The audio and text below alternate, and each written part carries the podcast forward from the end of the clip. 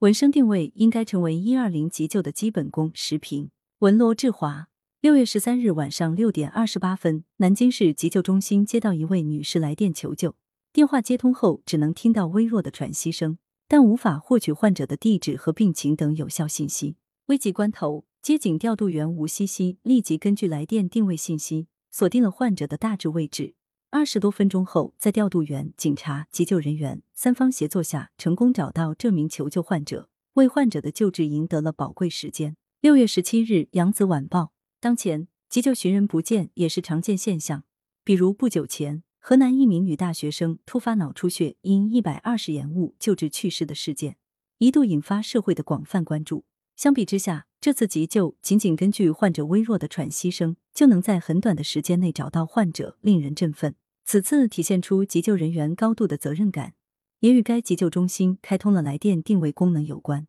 其实，类似的闻声定位应该成为一百二十急救的基本功，因为不是每位患者都能精准说出自己所在位置。比如，患者若处于昏迷、心脏病、中毒、溺水、中风等突发重病的情况下。报不清或报错地址是常见现象，尤其是现在空巢老人越来越多。假如一二零急救中心不练好闻声定位和快速找人等基本功，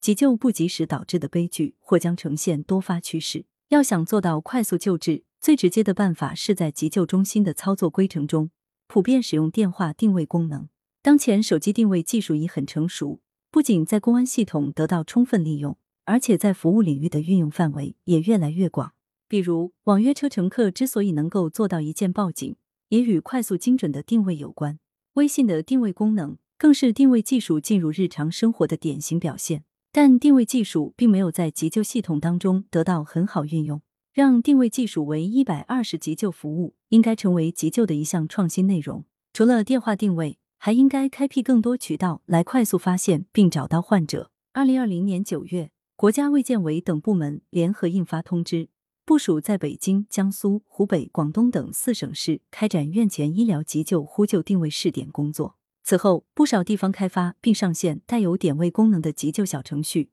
患者若通过急救小程序来呼救，不仅定位不在话下，而且还可为急救带来其他便捷。比如，有些小程序有向周围人群发呼救的功能，便于周围人通过小程序获知情况并及时伸出援手等。这方面的创新与开发也应抓紧实施。信息化时代，闻声定位不仅在技术上可行，而且也应作为提升急救成功率的重要手段。一二零急救体系智能化建设的巨大潜力有待挖掘，充分利用定位技术，开发出更多急救智能产品，根据微弱的喘息声快速找到患者，将不再成为新闻。作者是医疗界人士，来源：羊城晚报羊城派，责编：付明图，王俊杰，校对：赵丹丹。